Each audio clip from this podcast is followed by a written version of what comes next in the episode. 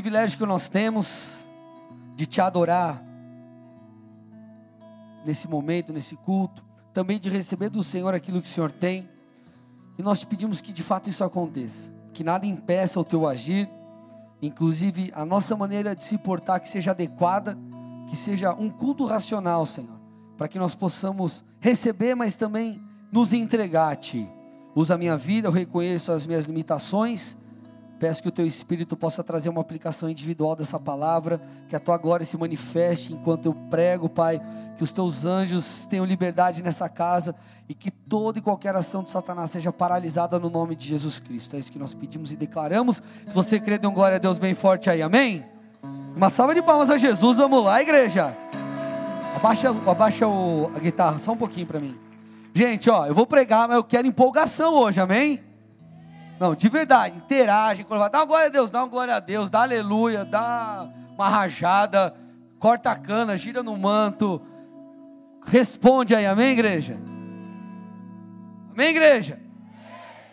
Aleluia, amém? Queridos, mais uma ministração da série Inconvenientes, amém? E essa é a sétima, não vou falar das outras, que senão vou ficar aqui já, já são, foram seis, então vou ficar dez minutos falando das outras. Se você quer ouvir, acessa ali o SoundCloud, podcast, você consegue ouvir as demais. Essa série está muito legal. Quem sabe não vai virar um livro, né? Quem sabe Deus não move. E por falar nisso, é, postei ontem nas redes sociais a capa do meu novo livro que sai agora nos Sedentes e vai ser uma bênção em nome de Jesus, tá bom? Mas hoje, queridos, eu quero falar sobre a importância do anseio ou a importância da expectativa no nosso relacionamento com Deus. Amém? Mas antes de eu entrar nisso, eu preciso só explicar por que, que o nome dessa série é Inconvenientes. Porque tem tudo a ver com a mensagem de hoje. Por que, meus amados, nós temos chamado nesta série os cristãos, aqueles que servem a Deus, de inconvenientes, e os que não servem a Deus de convenientes. Porque, gente, os cristãos, ou o cristão é aquele que deve viver, que vive de uma maneira inconveniente para com os padrões do mundo. Nós somos chamados como cristãos para viver de uma maneira diferente do que muitas vezes o mundo vive. Isso significa ser alguém santificado, é alguém separado. Agora, essa separação não significa que você não vai se relacionar com pessoas que não creem em Jesus. Nós precisamos ser luz, nós não apenas somos luz do mundo, mas nós precisamos ser luz no mundo. Amém, amados? Só que separação fala de uma maneira diferente de viver no mundo. Então você vive no mundo, você interage com as pessoas, você convive, mas você vive de uma maneira diferente. Isso fala, querido, de uma maneira, é, é, isso fala de seguir os padrões morais de Deus. Então, gente, nós não devemos viver os padrões morais da TV, da novela, do seriado, da revista Tititi, Mimimi, Bibibi. Amém? Você tem que viver segundo os padrões morais da Bíblia. Então, vou te dar dois exemplos. Primeiro, não é porque falam por aí que mentir não dá nada que eu vou mentir. Amém, igreja? Porque nós sabemos que a mentira desagrada a Deus. Não é porque a galera aí fora fala que acessar pornografia, assistir pornografia, ah, é legal, é bacana, não dá nada, é massa, que eu vou praticar essa impureza diante do Senhor. Então, o camarada que é um inconveniente, ele vive nesse mundo, mas de uma maneira bíblica, como um cristão, como um filho de Deus, que segue os padrões morais bíblicos, amém? É, por mais que isso possa parecer loucura para alguns, ou para quem não crê em Jesus, nós sabemos que para nós isso é sabedoria. E por que, que é sabedoria? Por que, que é, é inteligência? Porque um cara que conhece a Deus vive assim é um cara esperto. Porque está escrito lá em Mateus 16, 25, que é o texto que a gente tem usado como base aqui. Pois quem quiser salvar a sua vida, a perderá mas quem perder a sua vida por minha causa encontrará. Então o texto está é, trocando em miúdos, parafraseando, ele está falando assim: ei, segue os padrões morais do Senhor, vive conforme a Bíblia diz, que você vai encontrar a verdadeira vida. Você vai encontrar a felicidade, a paz, a plenitude. O que vai te trazer paz, plenitude, não é, é, é viver fora da presença de Deus, mas, mas, viver conforme o Senhor diz. Então, querido, é, esse é o texto, ou esse é o fundamento dessa série de mensagens. Agora vamos lá, por que, que eu estou falando isso para vocês? O que, que isso tem a ver com a ministração de hoje? Porque, querido, o cristão não apenas vive de maneira inconveniente para com o mundo, mas o cristão deseja coisas diferentes daqueles que não seguem a Jesus. Então, o crente, ele precisa desejar coisas diferentes do que o cara que não segue a Jesus deseja. Tudo bem até aqui? Então vamos lá, o que, que a galera aí fora que não anda com Jesus, que não vive os padrões bíblicos, alguém me ajuda aqui com a água, por favor? Alguém me ajuda aqui? Su, Sérgio, Sérgio, pode ficar orando aí, Su, de boa. Abre para mim, por favor. É, o que, que a galera aí fora normalmente deseja, ou como que vivem, qual, qual, qual é a ideia de quem não conhece a Jesus? Vocês estão entendendo? Quando eu falo aí fora, eu não estou falando que na igreja só tem santo, amém, gente? Estou falando de quem segue Jesus quem não segue, é, um, é só uma maneira de me expressar. O que, que a galera deseja? Por exemplo, riqueza. As pessoas que não seguem a Jesus, normalmente, não todos, mas normalmente eles amam ao dinheiro e praticamente todos veem o dinheiro como um fim. O dinheiro é o fim, eu quero dinheiro, tem dinheiro. Essa galera, é, ela, ela tem sede por poder. Poder em que sentido que eu estou querendo dizer? Fazer o seu nome grande. Outra coisa que essa galera normalmente deseja, satisfazer os prazeres da carne. Por que, que um cara trai a mulher? Será que ele, lá no fundo, no fundo, ele acha legal trair a mulher? Não. Mas ele se interessou por alguém, deixou de lado a esposa e colocou como prioridade satisfazer os seus desejos carnais. Outra coisa que a galera que não conhece Jesus, alguns dizem, ou muitos, sei lá, dizem, é: eu não preciso de Deus. Então, quem vive fora dos padrões bíblicos, quem não anda com Jesus, normalmente tem essa maneira de pensar, sim ou não? Pelo menos parte disso aqui. Agora, como que a palavra de Deus trata essas coisas? Para você ter uma noção. Riqueza, por exemplo. Não tem problema você ser próspero. Deus quer que você tenha riquezas. Eu creio nisso. Eu creio que prosperidade é uma das é, responsabilidades do, do cristão, uma prosperidade sadia. Só que Deus não quer que a nossa esperança esteja no dinheiro, a nossa esperança está nele. O dinheiro não é o fim, o dinheiro é um meio para algo meio para me sustentar, meio para abençoar os outros. Olha para o irmão do seu lado e fala: para me abençoar. Amém? Meio para semear. Então, assim, é um meio. A Bíblia condena não o dinheiro, condena o amor ao dinheiro. Amém? Poder, vamos lá, por exemplo, poder. Como que a Bíblia vê o poder, vamos dizer assim? Deus, ele vai, te, ele vai levantar, ele deseja levantar muitos de seus filhos em lugares de influência. Só que não para fazer o seu nome grande, mas para servir e exaltar o nome de Jesus, fazer o nome de Jesus grande. Tudo bem, igreja? Tudo bem ou não? Prazeres da carne. Olha o que a Bíblia diz sobre isso. Jesus, Jesus foi o cara, é o cara. Ele disse que a sua comida, a sua satisfação era fazer a vontade daquele que o enviou, do Pai. Então, se Jesus é o nosso modelo e nós precisamos andar como ele andou, nós não temos que desejar satisfazer a nossa carne, não viver segundo os prazeres carnais, mas colocar, mas ter prazer em obedecer a Deus. Você vê como é uma mentalidade diferente? Você vê como é uma maneira diferente de viver? Eu falei sobre isso na mensagem anterior, sobre essa questão de, de, de dos prazeres, de obedecer a Deus, ter uma alegria.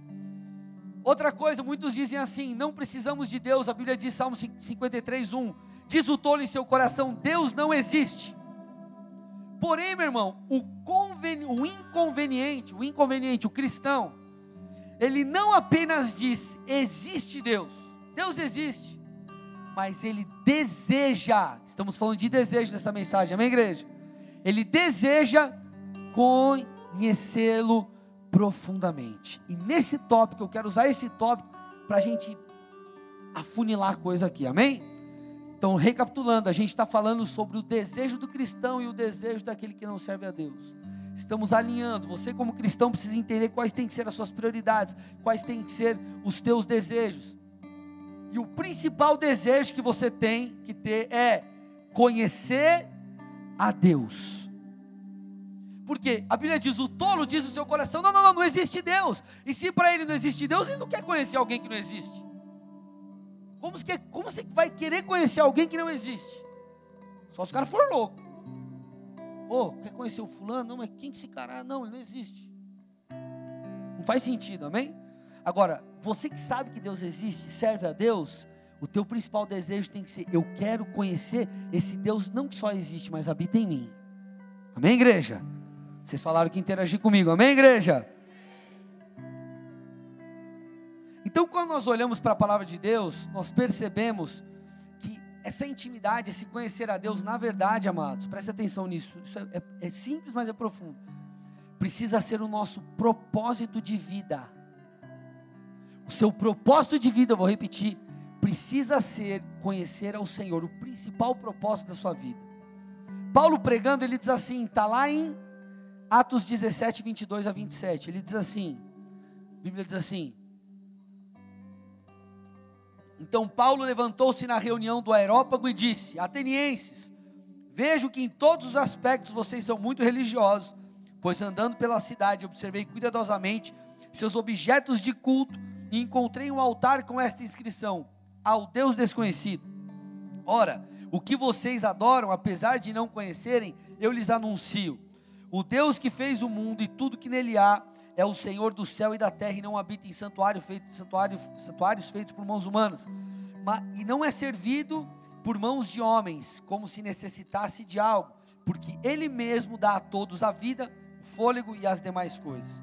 De um só, presta atenção aqui, de um só fez Ele todos os povos para que povoassem toda a terra, tendo determinados tempos anteriormente estabelecidos e os lugares exatos em que deveriam habitar Deus fez isso para que os homens o Deus fez isso para que os homens o buscassem e talvez tateando pudessem encontrá-lo, embora não esteja longe de cada um de nós. Amados, o versículo 27 chama a minha atenção, chama muito a minha atenção. Ele diz assim: Deus fez isso para que os homens o buscassem. Buscar a Deus tem que ser o principal propósito da sua vida. Essa afirmação aqui, querido, do apóstolo Paulo me, me ensina duas coisas. Primeiro, como eu acabei de dizer, seu principal objetivo, o objetivo maior do ser humano tem que ser conhecer a Deus. Então não importa se você tem um chamado pastoral ou não, não importa se o teu chamado é para dentro da igreja ou fora da igreja, o teu objetivo tem que ser buscar a Deus, porque esse é o maior privilégio que temos como ser humano. Agora, segunda coisa aqui, isso mexe comigo. Deus procedeu dessa forma para que pudéssemos conhecê-lo. Então vamos lá. A Bíblia está falando que Deus fez dessa forma, porque Ele queria se fazer conhecido. Você já, já parou para pensar que Deus quer se fazer conhecer? Não, não é você que fica lá, ei Deus, por favor, eu quero te conhecer. Aí Deus fica lá do outro lado. Ai, que coisa, quer se fazer, né? ai, que coisa. Se seres humanos querem me conhecer, ah, que droga, né? Tá bom, vai, ó, ó minha cara aqui, ó, ó olha para mim, ó. Metade da minha cara, ó, me conhece. Deus, por favor, eu quero te conhecer só um pouco, me dá dois minutos da sua atenção. Ele é como se ele abrisse a porta e falasse: Ei, eu estou aqui, vem me conhecer. Ele deseja se fazer conhecido. E depois você vai ver que ele já preparou tudo para que ele se fizesse conhecido. Então é totalmente diferente. É como um anúncio você monta um negócio, tá bom? Você monta um negócio. Seu negócio vai vingar se você não, por exemplo, você não tem cliente, é um negócio novo. Você monta, não põe placa tua loja não tem destaque algum, não chama a atenção das pessoas, você não tem uma rede social que fala, você não fala para os seus amigos, vai crescer? Não. Agora, se você começa a anunciar, começa a proclamar, começa a fazer, é, é um anúncio, aquilo que torna algo conhecido. E Jesus, através da cruz, ele anunciou: Ei, o véu rasgou. Eu vou falar sobre um pouco, um pouco mais para frente sobre isso. Mas, gente, quando você quer conhecer alguém, o que você faz? Quando você quer conhecer alguém, ter um relacionamento, você procura essa pessoa, sim ou não? Ah, poxa, aquele cara parece legal, você está no trabalho, na faculdade, na igreja. Você começa, cara, vou tentar puxar um papo, vou tentar conhecer essa pessoa. Ou você e ou, né, você facilita o acesso.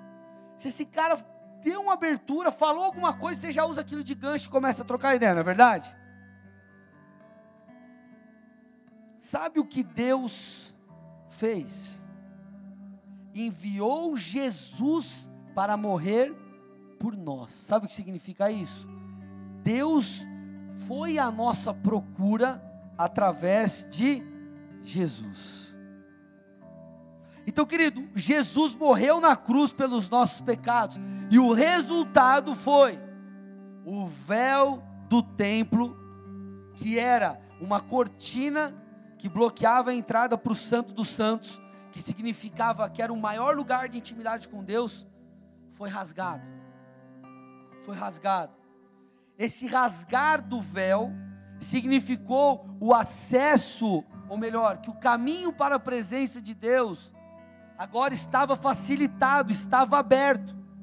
Então, o envio de Jesus na cruz foi Deus nos procurando, e a sua morte foi o, o, a facilitação para esse acesso. Então, da mesma forma que Deus nos procurou enviando Jesus, Ele facilitou o acesso através de Sua morte, a morte de Seu Filho na cruz. Então, amado, não fomos nós que pedimos para Deus fazer isso, ele fez porque nos deseja. Então é mais ou menos o seguinte, para ficar claro para você.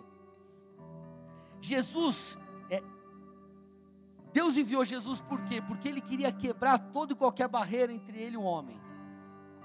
Se o problema era o pecado, o que, que Ele fez? Ele enviou alguém justo para morrer no seu lugar, para que o pecado, que é uma barreira, não limitasse mais o seu acesso a Deus. Só que não foi você quem fez isso, não foi você, nem eu, nós que clamamos por isso. Deus fez porque Ele quis, por amor, porque Ele te quer. Você consegue entender a diferença? Você consegue entender a, a diferença? É, é totalmente diferente. Nós buscarmos, desejarmos e Deus nos desejar. Agora, qual que é a grande sacada aqui? Eu estou me fazendo entender, gente? Ou está meio complicado? Amém? Estão entendendo?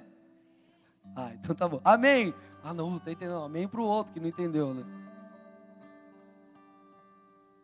Então Deus, enviando Jesus para morrer na cruz, o intuito era quebrar qualquer barreira e nos permitir novamente se relacionar com Ele, porque Ele quer isso. Ele desejou isso antes de mim e antes de você. Agora, para que nós possamos desfrutar disso, nós precisamos corresponder com esse desejo. Deixa eu tentar te explicar isso. Você, você já gostou de alguém? Seja homem, você ou mulher, você, gostou de uma menina, você gostou de um cara? O homem da mulher, a mulher do homem, tá? Amém? Deixa claro. Amém. E essa pessoa não correspondeu? Já passou por isso? Mesmo você seja, você que é homem, seja homem, não fica, não, só as minas que corriam atrás de mim. Você já gostou de alguém, essa pessoa não ficou, tipo assim, você gostou, gamou, se apaixonou e a pessoa não estava nem aí para você? Quem já passou por isso? Fala a verdade, verdade. Se você não levantar a mão e você passou, vai cair tua mão. Não, estou brincando, mas vamos lá, quero ver, gente, vamos lá, deixa eu ver. Amém. É, tem que botar a pressão, né? Os caras, é, o cara faz assim, né? O cara costa assim, que, que é? Não, estou levantando a mão, mas não quero mostrar. Então vamos lá.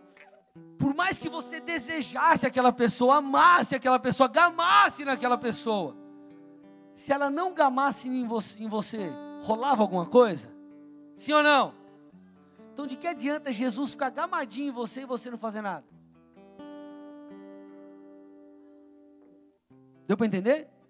Da mesma forma que quando você fica apaixonado por alguém, essa pessoa não corresponde, você fica naquele negócio meio platônico, tipo, ai, que lindo, ai, que lindo. E se não corresponde, não vai rolar. O que, que adianta a gente saber disso? Não, não, peraí, Jesus viu, o homem pecou. Jesus falou, beleza, o homem pecou. Né? E, tá, agora vamos, vamos arrumar esse negócio. Deus enviou Jesus, toda aquela história. Jesus morreu, passou o que passou, não pecou, morreu no meu lugar no seu lugar, abriu um caminho, o véu do tempo se rasgou, agora está tudo certo. Ele nos procurou, Deus nos procurou através de Jesus e facilitou o acesso através da morte. E você não faz nada com isso, o que, que adiantou?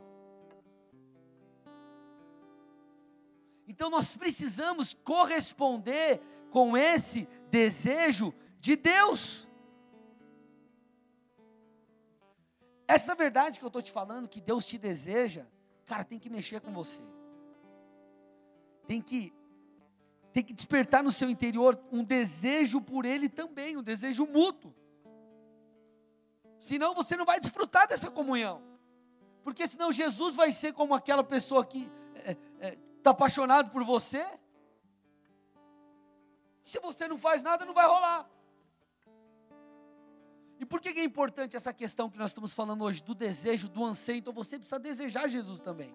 Porque se você deseja, entende essa verdade e deseja, vai rolar. Amém? Porque da mesma forma quando a pessoa gosta de você e você começa a gostar dela, você faz alguma coisa, se você começar a desejar, desejar Jesus, desejar conhecê-lo, você também vai agir. E olha como isso é importante, amados. É, Jeremias 29, 11. Estou na metade da palavra. Amém? Eu é que sei que pensamentos tenho a vosso respeito, diz o Senhor. Pensamentos de paz e não de mal, para vos dar o fim que? Para vos dar o fim que? Desejais. Para vos dar o fim que desejais. Posso te falar? No final de tudo, você vai alcançar aquilo que você desejar. Vou te dar um exemplo. Quando você quer, vou dar um exemplo natural e espiritual. Quando você quer, você olha alguma coisa, um uma moto que você quer comprar, um acessório para o seu carro, um apartamento que você viu, algo que está dentro da sua condição que você pode. Você não dá um jeito e compra, sim ou não? Porque você quer, deseja. Com Deus, quando você quer se santificar, quando você quer servir no ministério, quando você quer, você não dá um jeito, sim ou não? Então no final você alcança o que você deseja. Por isso que a Bíblia está falando, ei, você vai ter o fim que você deseja. Então você tem que tomar cuidado com o seu desejo. E talvez você não está buscando a Deus. Lembra que eu falei? O inconveniente, o cristão, o cara que serve a Deus, ele tem que desejar a Deus. Senão, por que, que você vive moralmente, da maneira, vive conforme a maneira bíblica, moralmente falando? Porque você quer adorar a Deus, você quer Deus, quer estar mais perto dele. Então, querido, eu te pergunto: você tem desejado Deus? Porque ele só vai se manifestar onde ele é desejado. Deixa eu, deixa eu te explicar aqui. Existem dois tipos de presença: a onipresença de Deus e a presença manifesta de Deus. O que é a onipresença de Deus? A onipresença é o atributo que permite Deus estar em todos os lugares ao mesmo tempo. Então, Deus está aqui, Deus está do outro lado da rua, Deus está em Curitiba, Deus está em todos os lugares. Essa é a onipresença dele. Por mais que você não sinta, não veja, ele está. Ele é onipresente. Agora, a presença manifesta de Deus, o que é? É quando Deus se manifesta. Você está aqui no culto, começa a adorar, você sente Deus, ele se manifesta, ele se revela. Tipo, ele, ele aparece, você sente, você tem uma experiência. Agora, Deus não precisa ser desejado para estar em todos os lugares. Vocês estão acompanhando aqui, gente? Deus não precisa ser desejado para estar em todos os lugares. Porém, ele precisa, muitas vezes, na maioria das vezes, ser desejado para se manifestar. Ele não precisa ser desejado para estar em todos os lugares. Mas para se manifestar na sua vida, para se revelar a você, ele precisa ser desejado. Senão ele não vai se manifestar. Cara, olha esse texto, Mateus 25, 1 a 10. Quero ler com vocês aqui a parábola das dez virgens. Olha lá. Diz assim o texto: O reino dos céus, pois, será semelhante a dez virgens que pegaram suas candeias e saíram para encontrar-se com o noivo. Cinco delas eram sensatas e cinco eram prudentes. As insensatas pegaram as suas candeias, mas não levaram, o que está escrito? Óleo consigo. As prudentes, porém, levaram óleo em vasilhas juntamente com suas candeias. O noivo demorou a chegar, e todas ficaram com sono e adormeceram. À meia-noite ouviu-se um grito. O noivo se aproxima, saiam para encontrá-lo. Então todas as virgens acordaram e prepararam suas candeias. As insensatas disseram às prudentes: Dê-nos um pouco do seu óleo, pois as nossas candeias estão se apagando. Elas responderam: Não, pois pode ser que não haja o suficiente para nós e para vocês. Vão comprar óleo para vocês. E saindo elas para comprar o óleo, chegou o noivo. As virgens que estavam preparadas entraram com ele para o banquete nupcial e a porta foi fechada. Então, gente, vamos lá. Esse texto, na verdade, ele fala sobre a volta de Jesus, tá bom? Contudo, a gente consegue pegar ali ele e trazer, extrair alguns princípios, alguns princípios e fazer algumas aplicações. Eu quero fazer uma aqui com vocês. O texto fala sobre dois grupos de virgens que estavam esperando o noivo.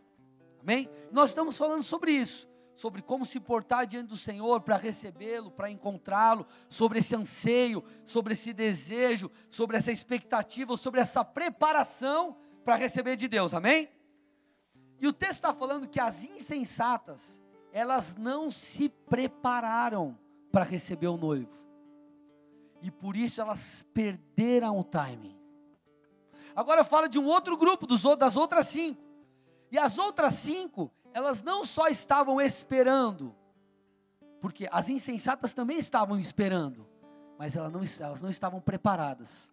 Agora, as cinco sensatas, vamos dizer assim, elas estavam não só esperando, mas estavam também preparadas. Elas tinham óleo nas suas vasilhas. E o que é o óleo ou azeite, uma outra versão fala? um dos atributos, uma das funções do óleo do azeite era servir de combustível para as lâmpadas.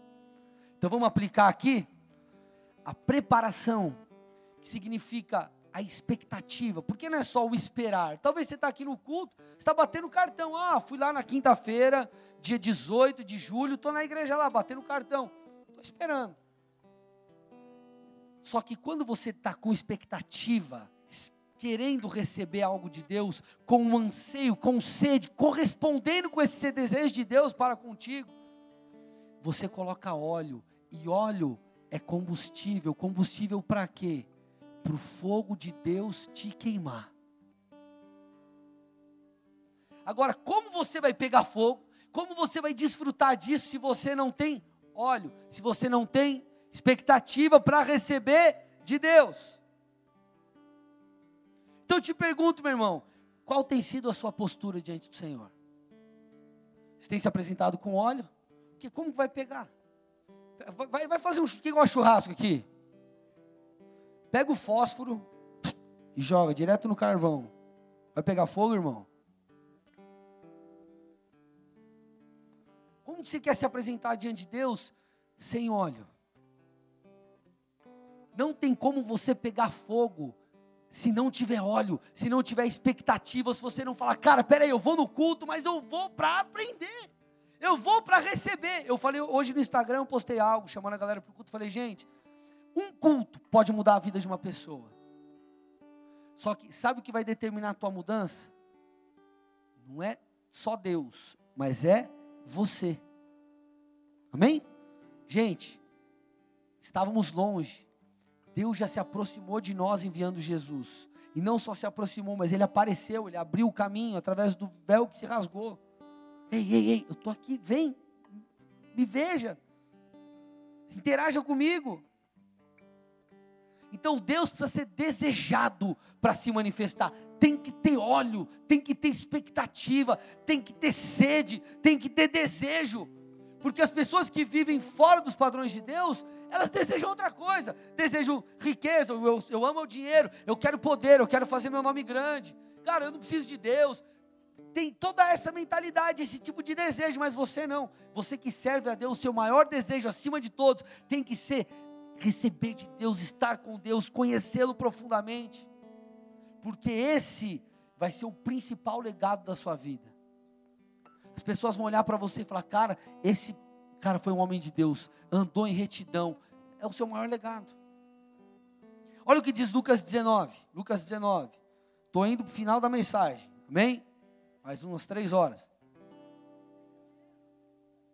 Brincadeira, você que está visitando, tá?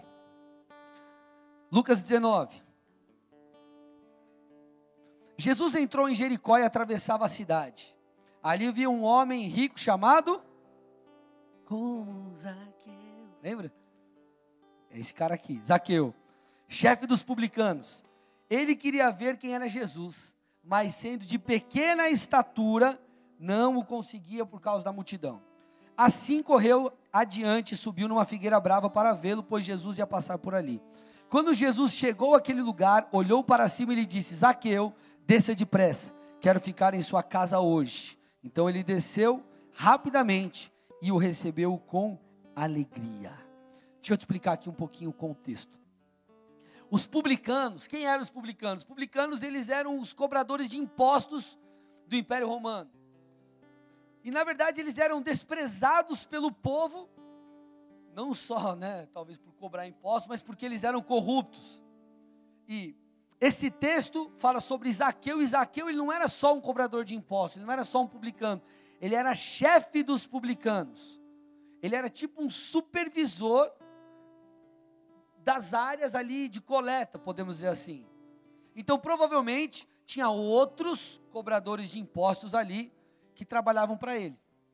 E a Bíblia diz que Jesus, quando Zaqueu vem, sobe na árvore e tal, e, e Jesus, ele se convida para hospedar na, na, na casa de Zaqueu, o que ele fez, é essa atitude de falar para o cara, eu vou se hospedar na sua casa, ele não fez com nenhuma outra pessoa nos evangelhos. Se você procurar, se você procurar nos evangelhos, Jesus não fez isso com nenhuma outra pessoa. Zaqueu teve o privilégio, ei Zaqueu, Jesus tipo se convidou, Ezaqueu, seguinte, vou, vou lá na sua casa, vamos queimar um osso, tomar um chima, passar um tempo junto, certo? Tipo isso. Se convidou para se hospedar na casa de Zaqueu. Então ele fez algo que ele não fez com ninguém, ou seja, foi um grande privilégio. Agora, gente, vamos lá, por que Zaqueu teve a oportunidade de receber Jesus em casa? Trazendo para a nossa ótica aqui, receber algo de Deus, ser visitado pelo Senhor porque ele desejou Jesus a ponto de subir numa árvore. Tá, pastor, mas o que tem a ver subir numa árvore? Querido, a questão aqui é: aquela, essa atitude, era uma posição indigna para alguém como Zaqueu. Para alguém como esse cara, um, um, um, um chefe dos publicanos. Só, querido, ele não se importou com a posição dele ele desejava Jesus, então ele fez o que tinha que ser feito, por isso ele teve um encontro com o Mestre. Entenda algo, meu amigo, seu desejo vai determinar a profundidade da sua relação com Deus. Então Zaqueu falou assim: ei, peraí, tudo bem, eu posso ser um chefe dos publicanos, mas tem alguma coisa que se Jesus, eu preciso vê-lo, eu preciso dele, eu quero ele, então, ah, que, que eu faço? Tem essa galera aqui, não tem como. O que eu vou fazer para chamar a atenção de Jesus? O que, que eu posso fazer? Então ele olha, ele sobe numa árvore. Cara, mas eu vou subir uma posição de subiu, não se preocupou, não se importou com o que fossem falar dele. Por quê? Porque ele queria Jesus. Eu te pergunto, meu irmão, qual é a medida, qual é o tamanho do seu desejo. O quanto você quer do Senhor. Então você vê Jesus, Jesus veio. Mas por que, que Zaqueu foi tocado? Ou, ou melhor, por que, que Zaqueu teve esse encontro? Porque ele fez o que os outros não fizeram. Da mesma forma, tem um monte de gente aqui na igreja. Por que, que alguns recebem, alguns são transformados e outros não? Será que Deus tem queridinhos? Deus vai olhar para o tamanho da sua sede, Deus vai olhar para o tamanho do seu desejo, e o seu desejo é o que vai atrair a manifestação de Deus, é o que vai atrair a glória de Deus. Foi o desejo de Zaqueu que permitiu Jesus olhar para ele e falar: Ei, cara, eu vou fazer com você o que eu nunca fiz com ninguém, vou posar na sua casa. Só que esse desejo tem que ser colocado em ações. Zaqueu subiu numa árvore e você tem feito o quê? Lembra que eu falei? Não adianta o desejo. E não adianta nem assim, ó, Deus está aqui assim. Ai, vamos pensar naquela relação do, do, do platônico lá, né? Ai, eu amo a humanidade. Eu amo, eu amo. Aí fica do outro lado aqui. Ai, eu amo Jesus. Ai, eu amo Jesus. Ai, eu amo Jesus. Lembra quando você ficava assim? a menina gostava de você, você gostava da menina, mas você nunca chegava nela. Tipo, você sabe que ela gosta de você, você já deu aquele olhar, sabe aquele olhar tipo 43? Os mais novos não sabem. Quem, quem não sabe que é olhar 43? Aquele meio de lado, saindo. Tipo, deu aquela olhada, ah, essa mina tá na minha. Cara, não adianta. Se você não não adianta também, a gente falou de dois pontos. Primeiro, tem que ter o desejo. Não adianta Jesus te desejar e você não desejar Ele. Agora, não adianta Jesus te desejar, você desejar Ele e você não fazer nada. Ah, não, pastor, Deus mora no meu coração, Deus habita no meu coração, e Deus sabe de todas as coisas, querido. Essa coisa genérica não, é, não, não, é, não rola. Tem que ter ação, tem que mergulhar. O que, que você tem feito? Qual postura você tem tido? Amanhã a gente vai começar 21 dias de adoração. Cara, eu vou vir aqui amanhã, eu vou deitar nesse chão com a cara e vou falar: Deus me visita, Deus se manifesta. Eu sei que o Senhor está aqui. Tua presença, o Senhor é onipresente, mas eu quero a presença manifesta, eu quero a tua glória, quero te ver, faz alguma coisa comigo. É assim. Vou te dar outro exemplo. Final da mensagem, tá bom? Tipo, tá uns 12% dela. Não, tô brincando. Vou te dar um outro exemplo aqui. Mateus 15, 22 a 28. Uma mulher cananeia natural dali veio a ele, veio a Jesus, né, gritando: Senhor, filho de Davi, tem misericórdia de mim. Minha filha está endemoniada e está sofrendo muito. Mas Jesus não lhe respondeu uma palavra. Então seus discípulos se aproximaram dele e pediram: Manda embora. Ela vem gritando atrás de nós. Jesus respondeu: Eu fui enviado apenas às ovelhas perdidas de Israel. A mulher veio, adorou de joelhos e disse: Senhor, ajuda-me. Ele respondeu: Não é certo tirar o pão dos filhos e lançá-lo aos cachorrinhos. Disse ela, porém: Sim, Senhor, mas até os cachorrinhos comem das migalhas que caem da mesa de seus donos. Jesus respondeu: Mulher, grande é a sua fé. Seja conforme você. Seja conforme você. E naquele instante sua filha foi curada. Então a gente percebe o que aqui, meus irmãos? Uma mulher cananeia chega para Jesus e pede para Jesus libertar a sua filha. Só que você precisa entender aqui, nesse contexto, é que Jesus não estava negando auxílio àquela mulher. Inclusive, quando ele fala, é, não tem que dar, é, quando fala ali cachorrinhos, ele não está ofendendo, não é tipo assim, sua cadela, não é isso, tá bom, gente? Ali, ali o termo usado é cachorrinho de estimação. Amém? Então Jesus ele não está negando auxílio àquela mulher. Na verdade, a maneira que ele está conversando e conduzindo ali o papo, ele está extraindo uma fé maior da, da vida dessa, da, dessa, dessa mulher cananeia aqui. Você vai entender onde eu quero chegar. O que chama minha atenção é, é a maneira que essa mulher se portou diante do Senhor até que Deus libertasse a sua filha.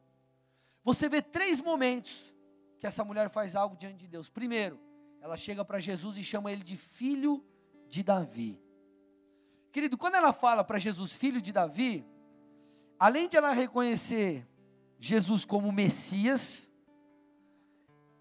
ela fez uso de um termo judaico. E ela era uma mulher gentia, ou seja, ela não cria naquilo, não fazia parte do povo de Deus. Aí o Senhor vem, então ela clama por uma segunda vez, ela clama por ajuda. Então primeiro ela chama Jesus, filho de Davi, ela usa esse termo, ela reconhece: olha, Jesus, você é o Messias. Jesus não responde nada, então ela clama por ajuda: Jesus, me ajuda. Jesus fala aquele lance dos cachorrinhos, e quando parece que Jesus não vai libertá-la, ela insiste mais um pouco. Então Jesus liberta a sua filha. O que, que eu quero que você entenda aqui? A dinâmica da conversa. Querido, essa mulher, ela não estava insistindo em algo que não era a vontade de Deus. Todos sabiam da fama de Jesus, que Jesus curava.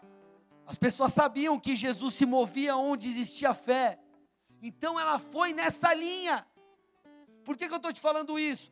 Se o véu foi rasgado e nós temos livre acesso a Deus, será que não nos falta acessar isso da maneira correta? Será que não, não falta ter uma postura como essa mulher teve para que a gente consiga encontrar com Deus?